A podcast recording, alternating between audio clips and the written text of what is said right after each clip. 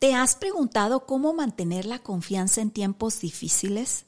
Sabemos que es un reto diario el mantener la paz mental y el bienestar emocional.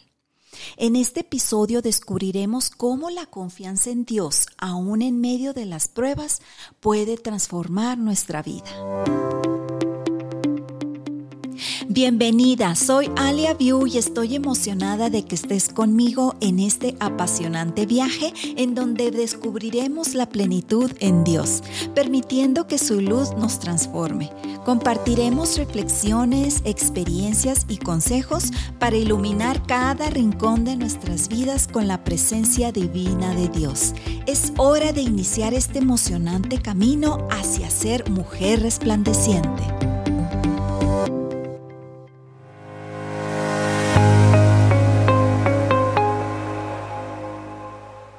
En el Evangelio de Lucas relata que un día Pedro y otros pescadores se encontraban lavando sus redes después de una noche de trabajo sin éxito, ya que no pudieron pescar nada.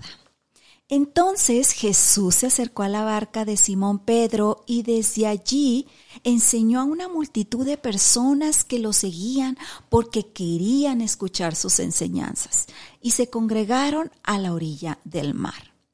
Al concluir entonces Jesús sus enseñanzas, retó a Pedro a ir a aguas más profundas y a echar las redes nuevamente.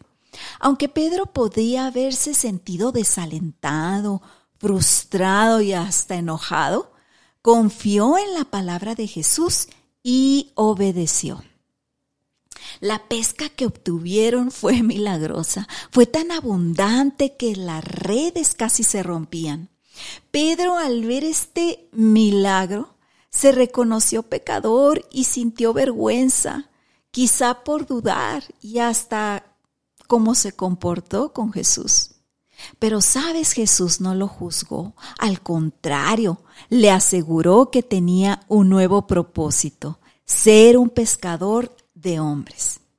Y bueno, en esta historia encontramos tres lecciones valiosas. En primer lugar, mujer, necesitamos confiar en la palabra de Dios y no depender solo de nuestros esfuerzos.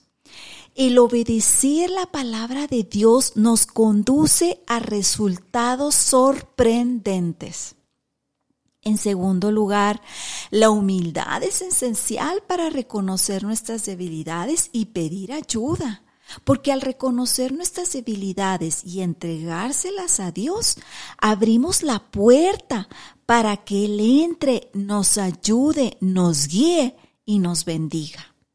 Y en tercer lugar, decidamos buscar a Dios a través de la oración diaria y en la lectura de su palabra, que es la Biblia, para permitir que Dios trabaje en nosotras y que seamos moldeadas cada día en su amor.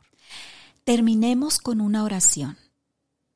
Amado Padre, ayúdanos a confiar en ti y ser obedientes a tu palabra. Reconocemos nuestras debilidades y necesitamos de tu ayuda. Permítenos ser canales de tu amor y bendición para quienes nos rodean.